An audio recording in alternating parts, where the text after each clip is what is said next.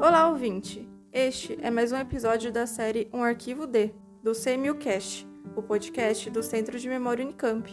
A cada episódio dessa série, vamos abordar aspectos teóricos, técnicos e estudos de caso do universo das instituições de memória, com destaque para os arquivos e centros de documentação. Para você que é da área ou tem interesse no assunto, vem com a gente! Olá, ouvintes! Este é o primeiro episódio de mais uma série do CMUcast, o canal de podcasts do Centro de Memória Unicamp.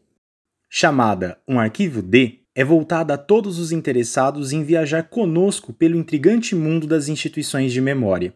De modo leve, nós vamos aqui falar de teoria e de prática e conhecer os bastidores do trabalho nesses organismos. Com essa série, idealizada pela área de difusão do CMU, nós pensamos em fortalecer as relações e a identidade das instituições de memória com os trabalhos realizados ali internamente, tão imprescindíveis, mas muitas vezes pouco conhecidos. Para abrir essa série, nesse episódio nós temos a honra de receber a professora Sônia Maria Troitinho Rodrigues. Professora Sônia é historiadora e doutora em História Social pela Universidade de São Paulo, com sólida formação e experiência na área da arquivologia. É docente da Faculdade de Filosofia e Ciências da Unesp, nos cursos de Arquivologia e Biblioteconomia do Departamento de Ciências da Informação e docente permanente no programa de pós-graduação em Ciências da Informação da mesma universidade. Foi coordenadora do Centro de Documentação e Memória da Unesp e é presidente da Comissão de Avaliação de Documentos e Acesso, também da Unesp. A proposta do episódio de hoje é realizarmos uma breve introdução ao universo das instituições de memória, com ênfase nos arquivos e centros de documentação. Então, vem com a gente! Nós aproveitamos desde já para pedir desculpas por qualquer interferência na gravação desse episódio, feito de modo remoto pela plataforma Google Meet. Professora Sônia, nós agradecemos muito por aceitar nosso convite Seja muito bem-vinda. É, muito obrigada, João Paulo. Eu que agradeço a você, ao Centro de Memória da Unicamp e parabenizo essa iniciativa desses podcasts que eh, são muito interessantes e ajudam a, a divulgar mesmo a área da arquivologia e da documentação e, e os acervos, né, ao qual a gente se dedica tanto. Bom, a primeira coisa que nós queríamos abordar nesse episódio é justamente a ideia de instituições de memória. O que, que elas são, professora Sônia, e que tipo de materiais elas podem preservar e para quê? E, ao mesmo tempo, por que guardar acervos?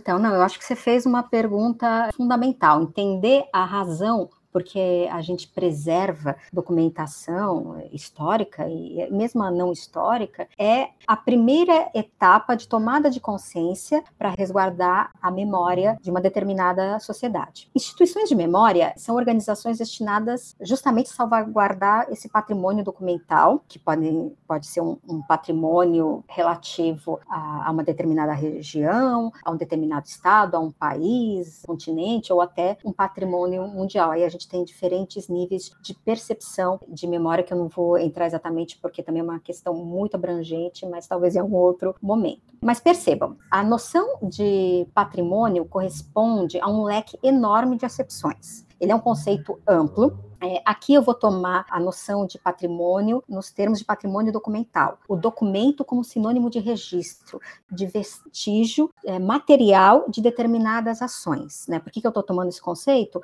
Porque é justamente esse conceito que vai levar à formação de determinados acervos, que podem ser arquivísticos ou podem ser coleções, né? Ou, por vezes, também documentos avulsos que a gente encontra com bastante frequência. Existe uma vasta tipologia sobre as instituições de memória. Arquivos podem ser instituições de memória, Bibliotecas podem ser consideradas instituições de memória, centros de documentação, centros de memória que já carregam o nome em si, é, museus e até centros de referência ou centros culturais, né? Existem dezenas de possibilidades, né? Tudo tem a ver com a configuração pensada no momento da criação desses espaços destinados a resguardar o patrimônio. Evidentemente que cada uma dessas, você escolher se, se vai criar um arquivo, se vai criar um centro de documentação, um centro de memória, tem a ver com a possibilidade e a intenção do momento. É uma espécie de articulação ou de modelagem entre os critérios estabelecidos com determinadas áreas do conhecimento específicas, né? Ou seja, a ciência que cuida dos acervos das bibliotecas é a biblioteconomia, nos arquivos a arquivologia, em centros de documentação, a ciência da documentação. Existem estudos e teorias específicas que são adotadas em cada uma dessas instituições. Com frequência, também é, existem instituições de caráter multidisciplinar, algumas muitas vezes híbridos, né, que vão definir um perfil institucional determinado, que é o caso dos centros de memória, por exemplo. Em relação ao porquê guardamos acervos, né, e esse sentido de guardar não é colocar coisas velhas em caixas em cima de estantes, é muito mais que isso, é um sentido da palavra guardar é, relacionado à custódia, e custódia tem a ver com responsabilidade, é, responsabilidade física responsabilidade intelectual e responsabilidade legal sobre um determinado patrimônio. É, nesse sentido, é, é curioso entender o porquê que as pessoas se preocupam tanto com guardar documentos. Né? É, ao mesmo tempo que o senso comum reconhece a importância e deseja, inclusive, a preservação de documentos, especialmente os documentos que levam aquela chancela, aquele carimbinho do histórico, né, como se ele fosse automático, o carimbo do histórico. E histórico é um valor atribuído, tem a ver com o reconhecimento das informações ali postas e do momento de criação do documento, né? Mas um documento ele não nasce para ser histórico. Ele pode se tornar histórico, especialmente devido ao uso que se faz desse documento, né? Então, a preservação de documentos, essas ações preservacionistas, apesar é, de, de serem desejadas pela maioria das pessoas, elas contam efetivamente com pouco apoio. Né? É, em tempo de crise, então, os apoios, os auxílios para o resguardo do que é considerado patrimônio documental quase que desaparecem. Né? É, e aí sempre eu fico com essa pergunta na minha cabeça. Isso, o que isso quer dizer exatamente? Quer dizer que memória não é um bom investimento para a sociedade? Ainda que desejada, não vale a pena investir na memória? Muito pelo contrário. Cuidar da memória e cuidar dos seus testemunhos materiais que são os próprios documentos, é o melhor dos investimentos para uma sociedade. Né? Investir em memória tem a ver com investimento no próprio ser, tanto o ser coletivo quanto o ser individual. A memória ela é um fator componente e indissociável da identidade da, das pessoas e das populações. Né? É, uma população, uma sociedade sem memória é uma sociedade que lhe falta ciência e entendimento sobre o que ela presencia, o que ela está presenciando, o que ela está vivendo, como chegou àquele ponto de falta conhecimento. Então, é importante investir em memória. Tem a ver com tomada de consciência e tem a ver com autoconhecimento, com a compreensão desse momento histórico no qual nos encontramos neste momento e também os momentos históricos pregressos. O que aconteceu, como aconteceu, por que aconteceu, e especialmente por que sobraram esses vestígios dos acontecimentos. Aí a gente tem que ter a noção de documento muito claro. O, o documento ele nunca vai ser representativo da totalidade do fato.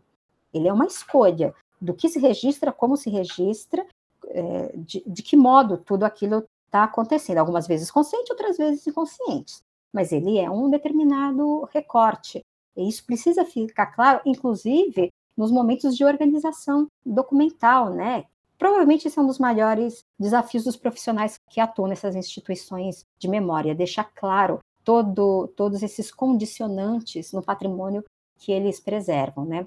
É, e eu gosto sempre de, de repetir um ensinamento que eu tive da maravilhosa Heloísa Belotto, né? É, ela fala diversas vezes isso e escreve nos seus textos, e é uma coisa fundamental. É fundamental que a gente tenha claro que documentos não são história, mas são o material da história. É a partir deles que a história é feita.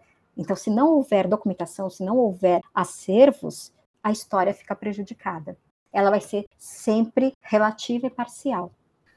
Professora Sônia, é, no início da sua fala, entre as várias tipologias né, de instituições memória, a senhora comentou sobre arquivos. Né? Em si, é, arquivo é um termo de vários significados, correto? É, sim, sem dúvida. E a senhora poderia abordar com a gente um pouco essas questões desses significados?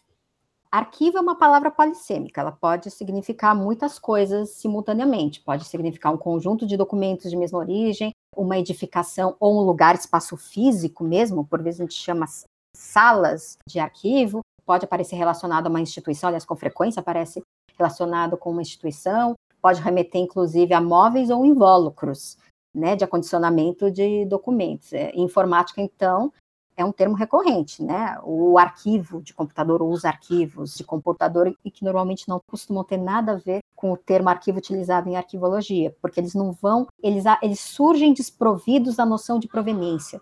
Normalmente quando falam a palavra arquivo de computador, se a gente fosse tentar fazer ali uma equivalência, esse arquivo de computador. Ia depender, podia ser um dossiê, podia ser uma série, podia, ou seja, tudo depende também como é que é a organização dentro desse ambiente informatizado, né? É, arquivo é uma palavra que aparece com muita frequência em situações diferentes. Esse é o fato. No caso de quem trabalha em instituições que cuidam de documentos, cuidam de arquivos mesmo, ou de fundos arquivísticos, né? E aí a gente tem a noção de, de arquivo como esse conjunto de documentos de uma mesma proveniência, de uma origem comum, que ao chegar dentro de um arquivo instituição permanente são rebatizados com o nome de fundos, justamente para não haver uma confusão conceitual entre esses diferentes conjuntos documentais, é, isso é bastante significativo, pelo menos no âmbito da arquivologia, né? E demonstra como a proveniência é a pedra fundamental de toda a teoria arquivística. Justamente por isso, né, é importante saber utilizar o termo arquivo do modo correto no contexto adequado. A gente, a gente escreve normalmente ou lê muitos textos que utilizam a palavra arquivo sem ficar dando automaticamente a definição todo o tempo. Então, como é que a gente sabe que estão se referindo a uma instituição, que estão se referindo a um determinado conjunto de documentos? Às vezes se refere até um documento, né? Por vezes utiliza a palavra arquivo como sinônimo de documento, como é que a gente sabe? A gente sabe pelo contexto que está escrito ali, pelo contexto como é utilizado. É importante para quem se expressa eh, nesse meio, utiliza a palavra arquivo, saber colocá-la bem no seu sentido pleno. Tem que ficar claro sobre que tipo de arquivo estamos nos referindo quando falamos de um determinado assunto. Tem uma outra coisa que é, talvez fale menos, com frequência a gente, é, a gente lê e ouve falar sobre essa diferenciação da palavra arquivo quando é uma coisa, quando é que é outra. Os dicionários de arquivística elencam é, essas diferentes definições da palavra arquivo. Isso, isso a gente ouve com muita frequência, né? E, e normalmente são utilizados, é, é utilizado do modo correto, pelo menos é, entre os profissionais. O que a gente não ouve com muita frequência é a utilização da adjetivação de arquivo, o arquivístico, a arquivística, usado também com muita frequência e normalmente desprovido dessa observância. Eu, eu vou dar um exemplo aqui concreto para ficar mais claro. A expressão, o documento arquivístico. E eu deixo também uma pergunta. Documento arquivístico e documento de arquivo, eles são necessariamente a mesma coisa? Normalmente a gente lê uma utilização de maneira indiscriminada. Agora, eu boto aqui a, a seguinte reflexão, que enquanto que a primeira expressão, documento arquivístico, ela representa uma qualificação do documento, a segunda expressão, documento de arquivo, vai remeter a uma condição inerente do documento. São coisas distintas. Ou seja, quando a gente fala documento arquivístico, é quase que você discutisse o contexto no qual ele se encontra. Quando você fala documento de arquivo, é um documento de arquivo. O verbo é ser. Ele é um documento de arquivo. Ele não é um documento que representa outra coisa. Ele faz sentido e ele se conecta com os seus pares numa relação orgânica. Então é isso que eu queria também chamar a atenção, é, porque eu considero é, importante é, essa questão da adjetivação. Eu dei o exemplo do documento de arquivo, mas a gente vê que em quase tudo parece né, uma epidemia. As pessoas jogam, usam a palavra arquivística, arquivístico, com frequência, sem refletir sobre o significado da digitivação no substantivo ao qual ele se conecta. Quando eu boto arquivístico, é, eu fico pensando assim que tem a ver com uma pincelada, eu tiro alguma coisa do outro lugar e trago para um contexto arquivístico, ou vice-versa, um documento arquivístico que é retirado de um arquivo e colocado numa exposição, ele não representa, a não ser que você faça um bom discurso museológico, mas ele, ele vai para uma outra realidade. É nesse sentido. Né? A aditivação, ela é momentânea. Eu estou gorda, eu estou magra, eu sou alto, né? É, é, diferente de eu sou alto ou sou baixo. Ou você é alto ou você é baixo. Isso não, não muda. Mas o, o estar é, gordo, o estar inchado, o estar delgado, isso tem a ver com momentos específicos. Ele é uma determinação de, temporal, né? O ser alto não é uma determinação temporal. Eu acho que um ponto que já ficou muito claro aqui nessas falas iniciais é justamente essa questão de que os termos e os seus significados eles são muito importantes nessa área que envolve as instituições de memória. O tipo de instituição, por exemplo, acaba implicando diretamente nas metodologias e ações que serão seguidas. E dessa forma, portanto, nessa discussão em torno de definições e conceitos, existe uma diferença entre arquivo e centro de documentação, uma diferença que, inclusive, é muito é, debatida dentro da, da literatura da, da área. O Centro de Memória Unicamp, por exemplo, ele é uma instituição que se enquadra na segunda terminologia. E aí, eu jogo essa, essa questão para você, professora Sônia, que é justamente qual é essa diferença entre arquivos e centros de documentação e o que, que isso implica no cotidiano dessas instituições. Então, é, é sempre uma reflexão interessante essa, quase que um embate entre a teoria e a prática. Então, primeiro eu vou apresentar, para tentar explicar melhor, é, a questão teórica do que vai diferenciar o centro de documentação para um arquivo e depois eu vou tentar discutir, né, mostrar que na prática a teoria é outra com frequência. Isso precisa ser dito, porque a gente sabe que é assim. Né? Quem trabalha na linha de frente dessas instituições de memória trabalha com uma grande diversidade de situações e de casos que você tem que saber é, lidar ali para cumprir a, o seu papel no resguardo do patrimônio documental. Bom, em relação à definição teórica, o que vai diferenciar um centro de documentação de um arquivo se dá, em geral, por conta do próprio tipo de acervo pelo qual cada um zela. Né? É, arquivos, em teoria, cuidam de arquivos ou fundos, dependendo se, se estamos falando ali de um arquivo permanente, mas cuidam desse conjunto orgânico de documentos de uma mesma origem. Né? Centros de documentação, que muito se assemelham na sua concepção teórica, a bibliotecas cuidam de coleções. Em teoria, a biblioteca cuida de coleção de livros. Centros de documentação cuidam de, é, de coleção de documentos, né? Mas a partir de, é, dessa noção da coleção mesmo, é, de uma reunião artificial de documentos que não apresentam vínculos formais entre eles, mas sim vínculos atribuídos pelo desejo do seu colecionador que é muito diferente. Nesse sentido, os documentos de arquivo, é, e a gente usa normalmente a tão polêmica expressão, né, o princípio da naturalidade, que é muito criticado pelo uso em naturalidade, as pessoas sempre perguntam, mas natural, não existe nada é natural, tudo é pela mão do homem? Sim, mas o documento de arquivo, justamente por arquivo refletir um sistema organizacional próprio, ele é derivado de, de uma organização, de um sistema burocrático adotado para que esta organização cumpra sua atividade fim, amparado pelas atividades meios. Só isso aí já tem uma divisão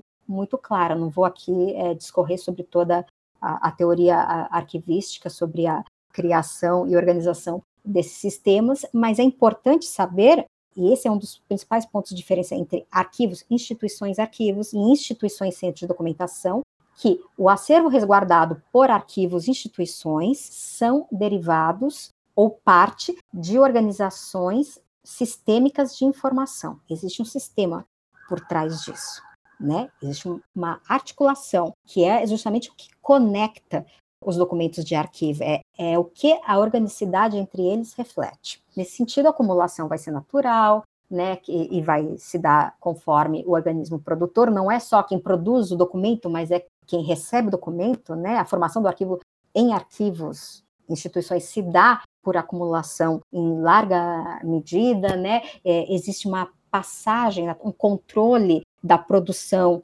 uso, tramitação e arquivamento desses do documentos, as fases são bem definidas, né, fase corrente, fase intermediária, fase permanente, né, cada uma delas com um sistema próprio, né, um, esse sistema para passagem entre fases, ou é transferência, ou é recolhimento. A documentação em um arquivo sempre vai ter um caráter congênito, é o que permite a seriação é, de documentos, essa semelhança no sistema de produção e de uso das informações contidas no, nos documentos. Um, o tratamento documental no arquivo sempre vai se amparar pela arquivologia, não por outras áreas do conhecimento. É, já o centro de documentação reúne, em teoria, coleções de documentos conforme a linha temática do próprio centro.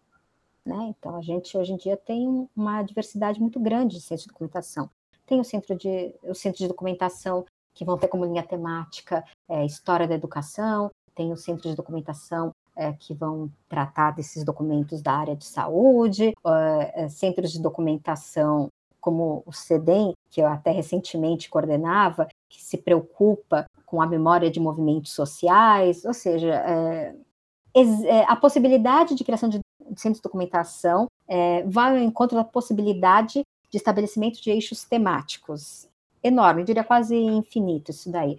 Os documentos que compõem essas coleções em centros de documentação, eles são adquiridos.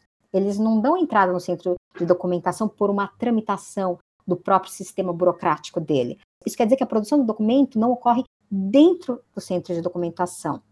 Nos arquivos, sim. Não é que é, se produz dentro dos arquivos os documentos, se produzem dentro da organização e essa organização tem um arquivo que cuide, gerencie e zele pelos seus registros de memória institucional.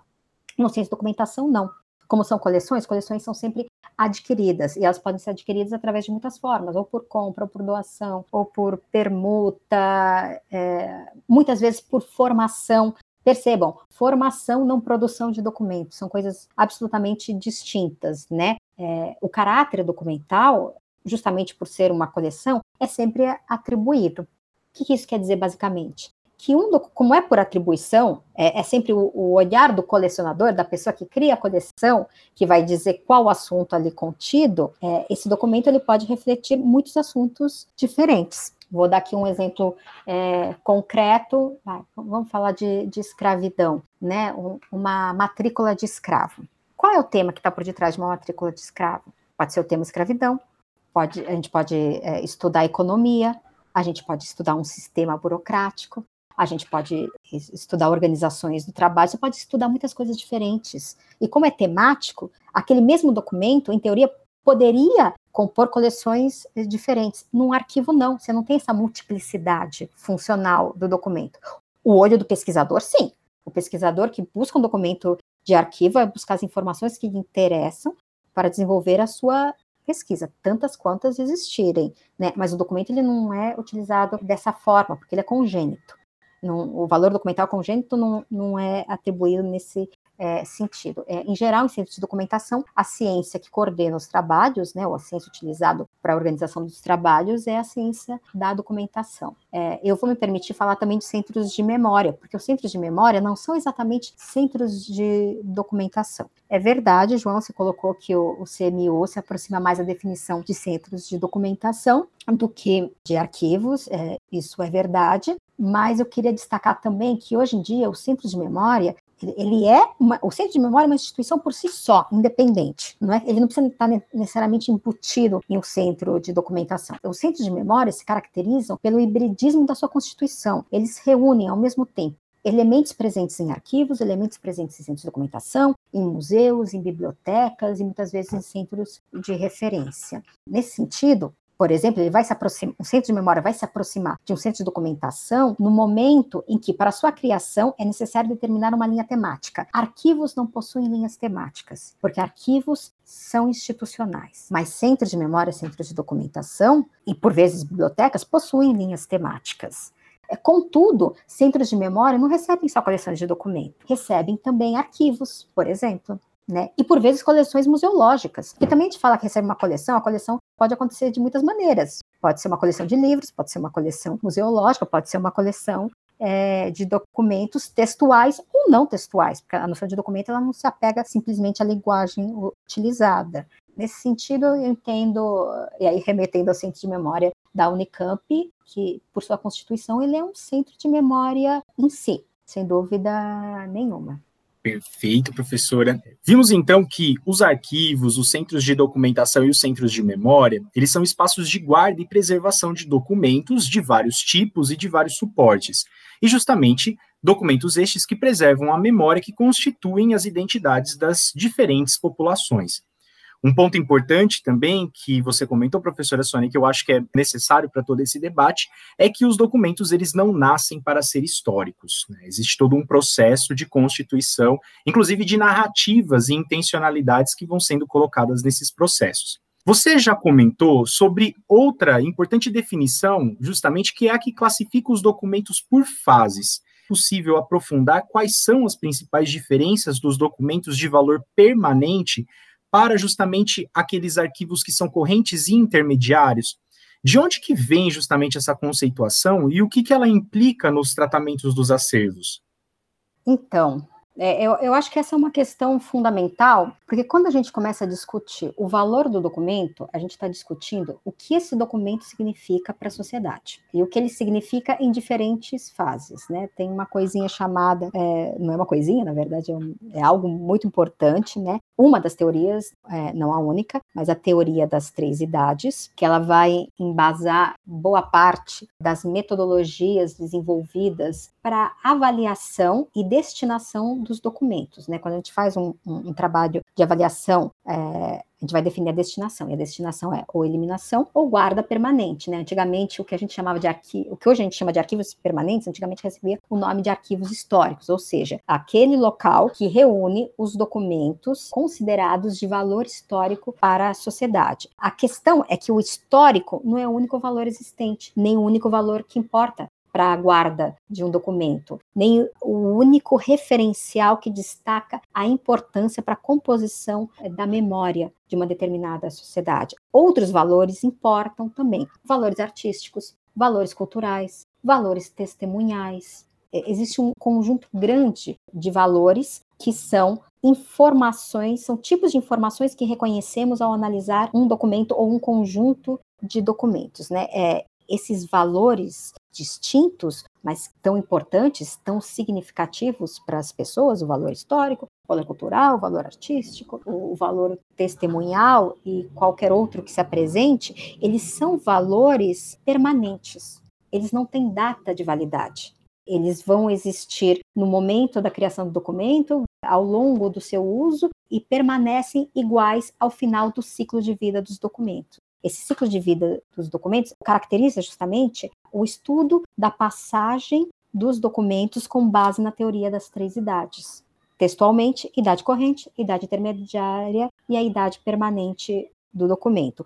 A idade corrente, ela se caracteriza pelo uso imediato dos documentos. Cada documento que é criado, e isso eu fiz a referência antes, um documento ele não nasce para ser história, ele nasce para cumprir uma função específica ali naquele momento e, usando assim o um exemplo mais comum, mais corriqueiro, né? A, cito aqui a Lei Áurea, né? A Lei Áurea não nasceu para ser histórica, ela nasceu para cumprir uma determinada função, né? É, ela é a lei que aboliu a escravidão no Brasil, definitivamente. Existia, bom, eu não vou discutir é, aqui, acho que o caso não é discutir exatamente o processo de, de abolição que demorou décadas ao longo de todo o século XIX aqui no, no Brasil, só foi cair ali em 1900 e, é, perdão, em 1888. Mas é, a questão é o que significou a Lei Áurea. Ela é uma lei, como qualquer outra lei ela tinha que ser cumprida e ela abole a escravatura. Agora, é verdade que a, a abolição da escravatura é um fato histórico de tal envergadura e de tal interesse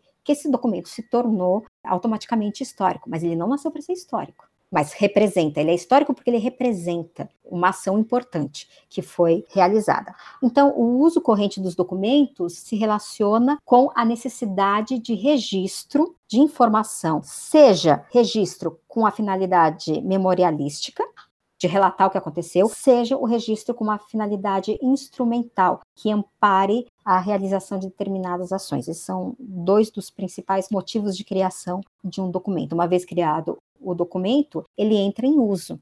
Né? Enquanto ele está no uso ativo, ele está em fase corrente. Quando o uso não é tão ativo, mas os valores legais do documento se mantêm, ele encontra-se em fase intermediária. E após análise e avaliação desses documentos, se identificado que não há necessidade ou que ele não é mais instrumental para atos administrativos, mas o documento ainda apresenta valores permanentes, ele é um documento de guarda permanente. Se ele não apresenta valores permanentes que justifiquem a sua guarda, valores históricos, valores artísticos, valores testemunhais, valores culturais, etc., ele pode ser eliminado com segurança, porque simplesmente ele não, não há motivo para que se recorra a ele. Eu, eu sei que isso também é bastante problemática dessa maneira e, e existe é, discussões acaloradas sobre a eliminação ou não de determinados documentos. Mas uma coisa que eu acho muito importante falar, porque a gente fala muito das fases que se encontra o documento, se ele está em fase corrente, intermediária ou permanente. Mais que a fase, e existem diversas teorias também coexistindo, eu falei da teoria das três idades, mas eu quero também mencionar recorde contínuo, que ele não faz essa fragmentação entre as idades do documento, é um outro tipo de abordagem sobre a documentação, essas teorias, elas levam em consideração os valores do documento. E é isso que eu quero destacar, porque no fundo o valor do documento permite uma avaliação correta sobre a informação desse documento e sobre o uso que esse documento propicia, né? É, temos valores primários dos documentos e valores secundários. Valores primários são os valores que correspondem ao motivo da criação do documento. E eles que determinam essa passagem, quando a gente toma a teoria das três idades, né, o corrente, intermediário e o permanente, né, é o uso do documento nas diferentes fases. Uma vez expirado o valor primário do documento, restam outros valores a serem considerados, valores secundários, né?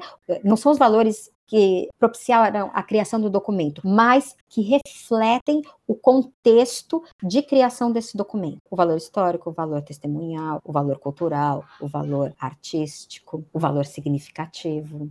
Né, a questão da representatividade da memória. Os valores secundários, apesar de, é, de eles não serem decorrentes do, da razão de criação do documento, eles são extremamente significativos e muito mais estáveis do que os primários, porque o valor secundário não, não expira. Um, determinado documento ou apresenta características artísticas ou históricas que justificam sua preservação ou não preservam. Ou ele tem ou ele não tem, né? No caso do valo, dos valores primários, eles são condicionados pelo uso desses documentos. Mas, no fundo, os valores do documento primário e secundário, eles são os valores de referência para avaliação de documentos. Né? Valores primários nas fases corrente intermediária e o valor secundário, ele, ele surge com mais força na fase permanente. Mas o recorde contínuo, ele avalia o uso, o valor secundário ali, quase no ato de criação do documento. Ele não, ele não fragmenta, como o record management, ou então o arquivística integrada. Bom, arquivística integrada só para dizer que tem que integrar. Na verdade, as fases são as mesmas, mas ele, ele coloca de uma maneira mais fluida essa passagem de documentos. Né? Mas é, os valores dos documentos são muito importantes, inclusive para centros de memória e centros de documentação, né? Eu achei que é, um, é, é, de fato, acho que uma coisa que, que você apontou muito bem, professora, é justamente a complexidade que envolve essa, é, esses temas, né? Que envolvem essas questões todas, né? Eu acho que um ponto que você foi bem na, na, na resposta é o quanto que isso acaba implicando na questão do descarte da documentação. Né? Eu acho que esse e a problemática que também envolve isso. Mas voltando agora, professora Sônia, justamente para a questão do trabalho técnico dessas instituições arquivísticas. A questão é qual é o percurso pelo qual passa um conjunto de documentos ao integrar um centro de documentação, um centro de memória, um arquivo, até ser consultado pela comunidade e fazendo um adendo a essa questão, justamente com relação às diferentes tipologias que você tão bem colocou, existem especificidades no tratamento dessa documentação com relação a essas instituições memória? Olha, o percurso, ele é um percurso é, longo né, e diferente na formação de acervos de arquivos, instituições de arquivos, e na formação de acervos de centro de documentação ou centro de memória. São lógicas de formação de acervo distinta, distintas. Quando a gente fala de arquivos, e a gente está falando já engatilhando essa minha resposta anterior, a gente está falando de uma relação sistêmica. Arquivos que nascem, que são utilizados, que são arquivados, preservados, avaliados e destinados dentro de uma mesma organização. É um ciclo, né? É, é, por isso que a gente fala do ciclo de vida dos documentos. Então, a formação de um acervo que compõe um arquivo, ele se dá dentro de um processo metodológico específico de avaliação sobre os documentos e os seus usos naquela realidade determinada. e existe um, um, grande rigor, ou deveria pelo menos existir um grande rigor ao longo todo o processo. Isso é a gestão documental. Por isso que a gestão documental é tão importante. Ela vai controlar desde a intenção de criação, veja bem, o documento nem foi criado, mas a intenção de criação do documento, porque o documento vai nascer conforme o papel que deve cumprir, então a espécie documental que vai ser utilizada não é aleatória, a atividade que consta naquele documento faz parte de uma cadeia específica do sistema organizacional, então tudo isso é controlado depois seus usos posteriores. É, é um monitoramento da documentação e da informação ao longo do tempo de existência desse documento, e caso seja definido guarda permanente, há de eternidade né? Para isso que a gente define a guarda permanente. Já no centro de documentação ou no centro de memória, o, o processo de formação de acervo se dá por aquisição. Então, são referenciais metodológicos distintos da gestão documental. Né? Você não faz gestão documental dentro de um centro de documentação ou de um centro de memória. Você avalia o conjunto ou o documento, receber um único documento, uh, aí pode caracterizar um problema de outra ordem, mas é uma possibilidade. Você avalia documentos externos a instituições que vão se alinhar ou não à proposta da própria instituição de memória. E você avalia o quê? Você avalia justamente os mesmos valores, o valor primário e o valor secundário dos documentos ali só que com uma outra lógica, uma lógica distinta da gestão documental, porque a gente, porque estamos em um sistema distinto. Né? É, a gestão documental ela compõe o que é o sistema ordinário de formação de acervos e arquivos. Quando o, o documento não é produzido dentro da própria instituição que o irá resguardar, é um sistema externo a ela. Então, é um sistema extraordinário de documentos, né? Bom, então, isso posto, e agora já remetendo a uma questão prática do percurso dessa documentação, é muito importante um planejamento estratégico para a recepção desses documentos. Tudo começa na, na prática, na avaliação do acervo. Se estamos no sistema de arquivos, estamos dentro da gestão documental, aquilo já é controlado é, ao longo de todo o período, todo o ciclo de vida do documento. Mas se a gente está no centro de memória, no centro de documentação, como a captação é, é externa de documentos, é necessário fazer um trabalho prévio de avaliação de documentos. Né? Para isso, políticas de formação de acervo institucionais são valiosas. Hoje em dia, no Brasil, poucas instituições de memória têm sua política de formação de acervo bem desenhada e elas auxiliam muito nesses processos de avaliação e de incremento de acervos, inclusive auxiliam na manutenção da identidade da própria instituição de memória. Com frequência isso se perde. Enfim, instituições que têm políticas, elas estão amparadas e resguardadas por critérios pré-estabelecidos, por parâmetros que servem para avaliação e para incorporação desses documentos. Instituições que não têm políticas bem definidas precisam pensar e estipular protocolos de trabalho de incorporação de documentos.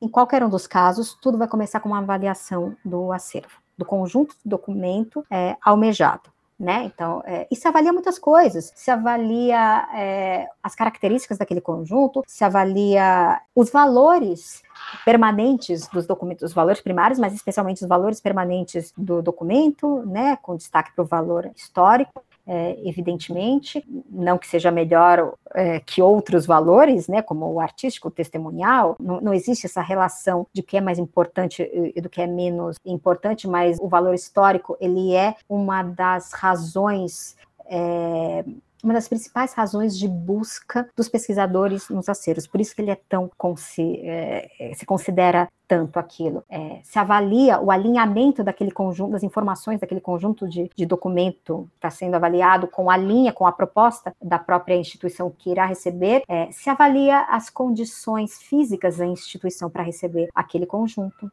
né? É, então, um problema muito atual, né? Os arquivos nato digitais. Hoje em dia a gente já começa a avaliar arquivos nato digitais, né? Eles não existem em papel, mas a instituição tem uma estrutura para receber um arquivo digital ou uma coleção digital. Qual o volume disso? Qual a capacidade de manutenção? Não é imediata, mas a longo prazo né? É, é, a gente tem que pensar em migração, em estabilidade, é, em um monte de coisa ali, em, em, políticas de preservação digital mesmo, né? Elas são essenciais nas instituições de hoje em dia. Se, a, se, o acervo é físico, se avalia as condições físicas daquele acervo, se ele está contaminado, se não está contaminado, se está contaminado, qual o grau de contaminação, é, a contaminação desse acervo avaliado vai impactar no acervo já resguardado pela instituição, é, tudo isso tem que ser verificado. Não é à toa que um dos, um dos primeiros atos de incorporação de acervo é prático. Quando a documentação chega numa instituição de preservação da memória, a gente nunca coloca dentro com, com o acervo da própria instituição. Mandamos primeiro para uma quarentena, uma sala especial reservada para receber documentos novos, né, é, como uma forma de tratamento físico preliminar daquele conjunto de documentos. Uma vez avaliado o conjunto de documentos e todas as suas variantes, é definido se há interesse ou se é pertinente que a instituição que avalia receba aquele conjunto. Se sim, inicia-se o processo primeiro de regularização da propriedade desse, desse acervo adquirido, né? Termos de doação, contratos de compra, os sabe-se lá, existem 12 possibilidades diferentes para a entrada de um documento em uma instituição de preservação de memória, são muito importantes. É preciso transformar a incorporação de um acervo em um ato legal. Não é simplesmente pegar um conjunto de documentos e levar para dentro da instituição sem é, nenhum tipo de registro. É até uma incoerência que arquivos e centros de documentação recebam é, documentos sem que registre a sua entrada. É uma incoerência, mas é uma incoerência que a gente encontra com bastante frequência por aí. Então, se faz avaliação, se regulariza a, a entrada desses documentos e aí começa um, um procedimento de um, um procedimento prático da entrada desses documentos. Esses documentos vão precisar entrar, vão precisar primeiro ir para uma sala de quarentena, é desenhado um planejamento de conservação né, daqueles documentos, se verifica lá o estado de procedimentos preliminares, é, com frequência precisa ser higienizado e acondicionado os documentos, senão em loco da própria instituição, é, algumas vezes o planejamento estratégico é feito fora, antes da recepção na, na instituição física, é, mesmo após isso feito, esses documentos têm que entrar sempre com, no mínimo, mínimo uma listagem, senão uma o ideal é, é que entrasse com uma classificação completa, né? Mas é, infelizmente é, é raro. Mas no mínimo uma listagem de controle é necessário em relação à documentação que vai entrar. Depois há uma análise do sistema de organização do acervo já existente e de como esse conjunto novo vai se integrar em um sistema já existente. É necessário fazer algumas adequações e aí começa o tratamento documental efetivamente, né? Se for um fundo, é um tratamento é, arquivístico. Se for uma coleção, é, é um tratamento é, documental típico dado às coleções uma vez feito o tratamento documental, são gerados os produtos é, naturais, é, os instrumentos de pesquisa, aí também tem uma tipologia vasta de instrumentos de pesquisa, de guias a, a catálogos analíticos, você tem várias possibilidades aí, tem, tudo tem a ver com a intenção da instituição no tratamento documental, mas eu repito que tem a ver com o planejamento estratégico da própria instituição de memória, sem dúvida nenhuma. Uma vez produzidos os instrumentos de acesso, é dado acesso aos pesquisadores, que pode ser físico ou virtual. Aí depende também de, de opções de trabalho. É, professora Sônia, aproveitando essa discussão que você trouxe nessa questão anterior, a gente percebe que uma das grandes questões impostas às instituições na atualidade, e isso inclusive visto quase que como a meta, esse A, com esse A maiúsculo, né, uma meta a ser alcançada, é justamente a digitalização e a informatização dos acervos. Mas a questão é, isso de fato resolve o problema? É de fato a grande meta das instituições de memória? Olha, a, a digitalização e a, a informatização dos acervos, sem dúvida, é, é uma meta na intenção de trazer benefícios para a própria instituição e para os pesquisadores, que não pode se tornar um problema. E essa é uma linha tênue entre o que é a solução e o que é o problema, né? É, ela não, não pode ser, bom, tanto a digitalização quanto a informação não podem ser atos espontâneos. A, gente na área costuma chamar de digitalização selvagem, né? É, é um problema mesmo você digitalizar tudo de qualquer jeito. Né? Até para digitalizar é preciso atribuir uma lógica própria, uma organização específica para digitalizar. Então, o ideal é que se organize intelectualmente os documentos antes da digitalização, porque senão você digitaliza bagunça. Se você digitaliza a documentação desordenada, você vai ter uma desordenação digital daquele conjunto é, de documentos, o que prejudica muito a recuperação da informação. Quando a gente fala de informatização, é, a informatização ela vai paralelamente à recuperação da informação. Você não informatiza um sistema de consulta só para informatizar. Você informatiza pensando nos seus efeitos. Isso a gente vê com frequência. Uma, uma informatização digamos assim, no ânimo, no, no, calor da vontade de trazer melhorias, mas sem refletir no, nos efeitos que aquilo vai causar e como essa informação é, vai ser recuperada posteriormente, né? A, Bom, isso também vale para. Isso daí é, é, é, uma regra universal, vale inclusive para a organização física de, de documentos. Você, organiza, você não organiza sem pensar em como vai ser recuperada a informação, elas têm que andar lado a lado. Né? A organização é a recuperação. Porque não adianta você organizar e não conseguir instrumentos nem ferramentas que possibilitem né, o acesso da organização. Então, a informatização de, de, acervos, ela tem que ser pensada dentro de critérios, parâmetros, rigores e amparada em teoria arquivística, sem dúvida nenhuma, ou da área de conhecimento que for, da documentação, o que for necessário ali. Os critérios são os mesmos no meio físico ou no meio digital né? E a digitalização também, é, ela, o ideal é que ela ocorra dentro de programas estabelecidos de digitalização. Que projetos, é, e quando a gente fala de projeto, a gente está falando é, ali de uma seleção, de uma preparação, de uma é, organização intelectual daquelas informações de uma organização física, da captura da imagem, que a digitalização não é mais nada que a captura desses documentos e, e o seu lançar no meio virtual, e depois pensando como é que se recupera. Ele, ele é um processo complexo, com muitas etapas e que tem que ser muito bem controlado, tanto no caso da digitalização quanto no caso da informatização de acervo. Nessas plataformas, essas inúmeras bases de dados que a gente tem, tem que ser capaz, elas devem ser capazes de contextualizar a informação. Organizar arquivisticamente é, é, não é mais nada que contextualização da informação, contextualização do documento. A informatização tem que prever uma contextualização adequada do documento. E o mesmo vale para a digitalização, porque não é raro vermos programa, eu não vou chamar de programa, porque um programa não faria isso, mas processos de digitalização de documentos que pinçam aleatoriamente documentos. É, a gente vê muito isso com imagem, né, e com fotografias, sei lá, a fotografia está dentro de um relatório, é, mas já digitalizam, disponibilizam só aquela fotografia desvinculada do relatório ao qual ela pertence. Você tem um, um rompimento ali da cadeia de informação que impacta de uma forma tremenda, inviabilizando a compreensão do significado real daquela é, imagem. A imagem por imagem, ela não, não traz toda a informação que ela poderia trazer se estivesse no seu contexto adequado e com os documentos que são os seus pares. Excelente. Professora Sônia, levando em consideração, inclusive, alguns apontamentos já feitos nessa resposta anterior, quais seriam, né, na sua opinião, os principais desafios das instituições arquivísticas hoje?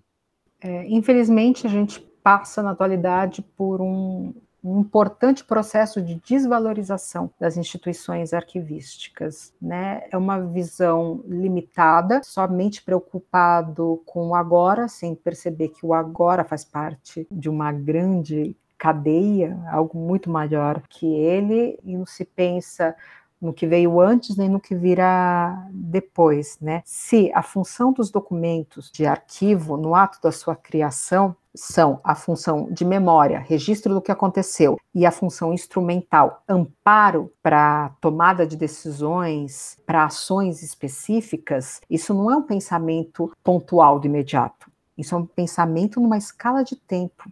Né? A, a falta de compreensão da real função dos documentos e da razão da sua existência acaba prejudicando a própria preservação do documento. Ora, se não há necessidade de preservar documentos de imediato, por que existiriam instituições arquivísticas, instituições de preservação da memória? É uma lógica cruel que todo mundo que trabalha em instituições de memória tem vivenciado é, na pele, né? É, não hoje, mas já faz algum tempo. É que nos dias de hoje a gente sente com mais intensidade essa desvalorização. E a desvalorização se nota especialmente pela falta de investimento, investimento financeiro mesmo, investimento de recursos algumas vezes financeiros, outras vezes de recursos humanos também. Boa parte das instituições arquivísticas que conheço, o número de funcionários que estão atuando é muito inferior ao que deveria realmente ser. Né? Então, é, essa falta de investimento acaba ocasionando problemas. Eu costumo, não, não é uma brincadeira, é sério. Eu costumo dizer que é, eu tenho a sensação que determinados interesses ocasionam a morte por inanição dessas instituições. Elas existem, mas não há destinação de recursos para elas, financeiros, físicos ou materiais.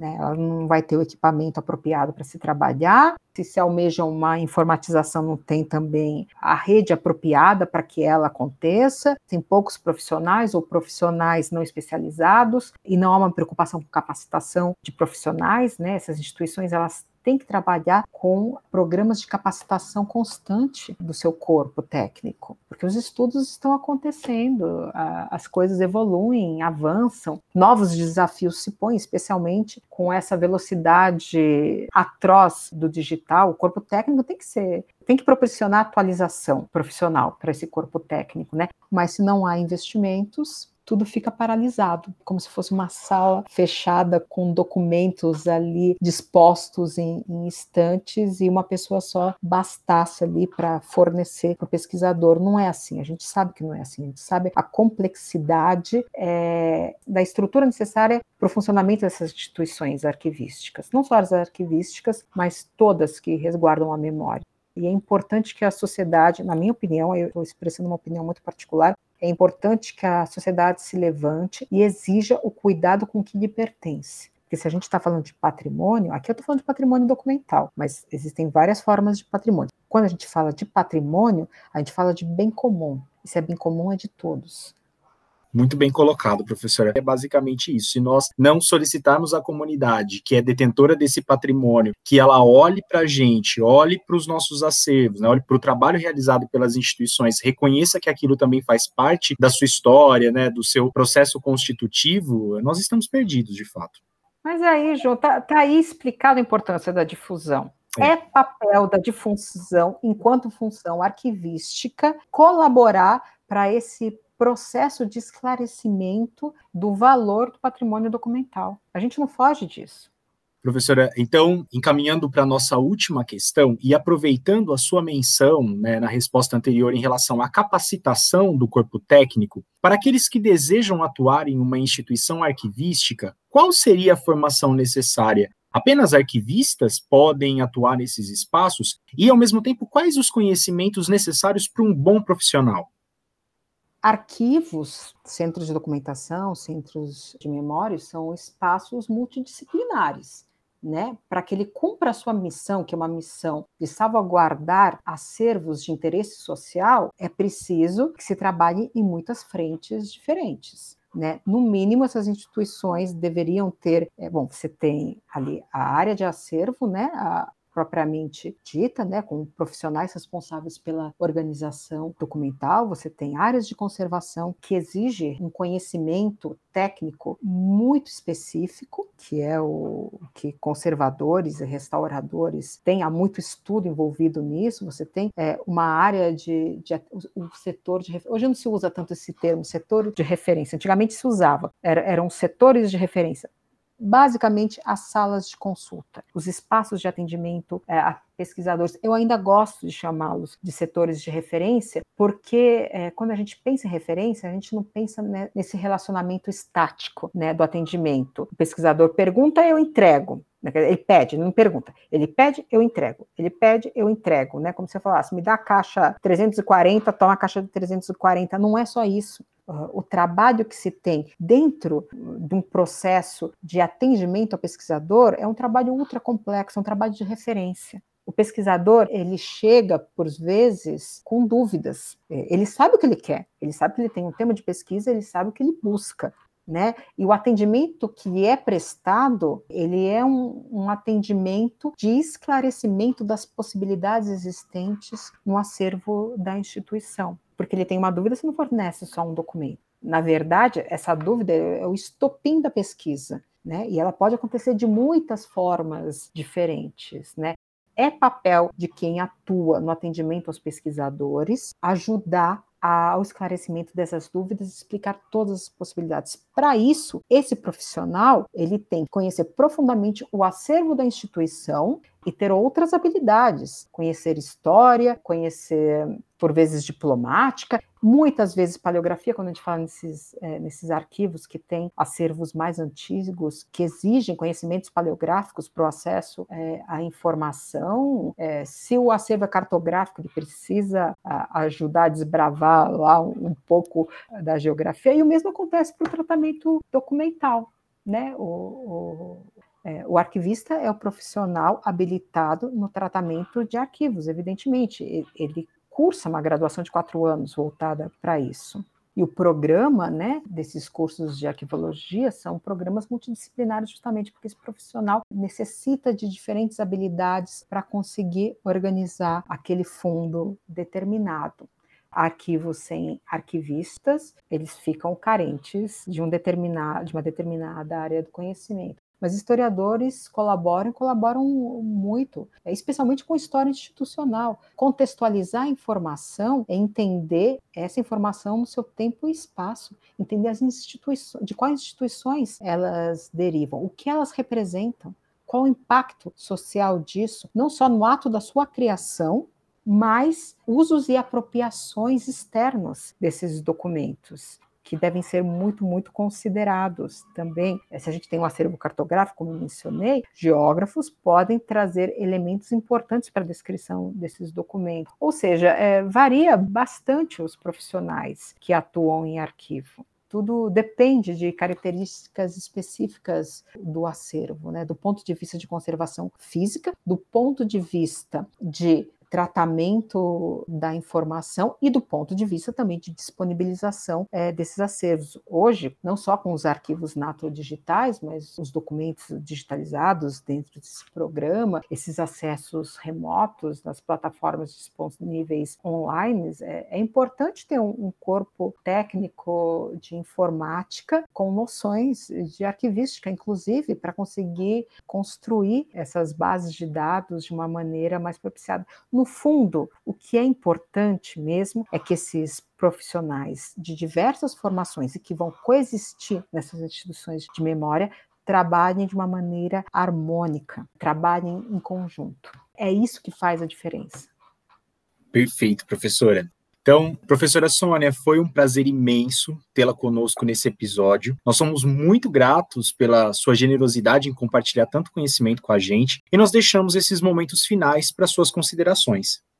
Ah, eu, eu só tenho a, a agradecer o convite, falar de, de temas tão caros para mim, né? A, a, defesa do patrimônio documental tendo quase como uma missão, é uma missão necessária e cotidiana, né? Então, dividir um, pouco aí essas, é, esses meus gostos, é, essas minhas impressões mais especificamente, é, e conversar, ouvir outras opiniões, me, me ajuda a crescer enquanto profissional. E eu só tenho a agradecer ao Centro de Memória da Unicamp por esse convite. Ele é um centro que eu já tenho a relação há, há algum tempo, já participei de algumas edições do seminário do Centro de Memória da Unicamp, sempre tão importante, tão significativo na área. Então tem sido um, um é um prazer enorme participar dessas ações do Centro de Memória da Unicamp e, e hoje também, mais uma vez, vocês me dão esse prazer pessoal. Muito obrigada pelo convite.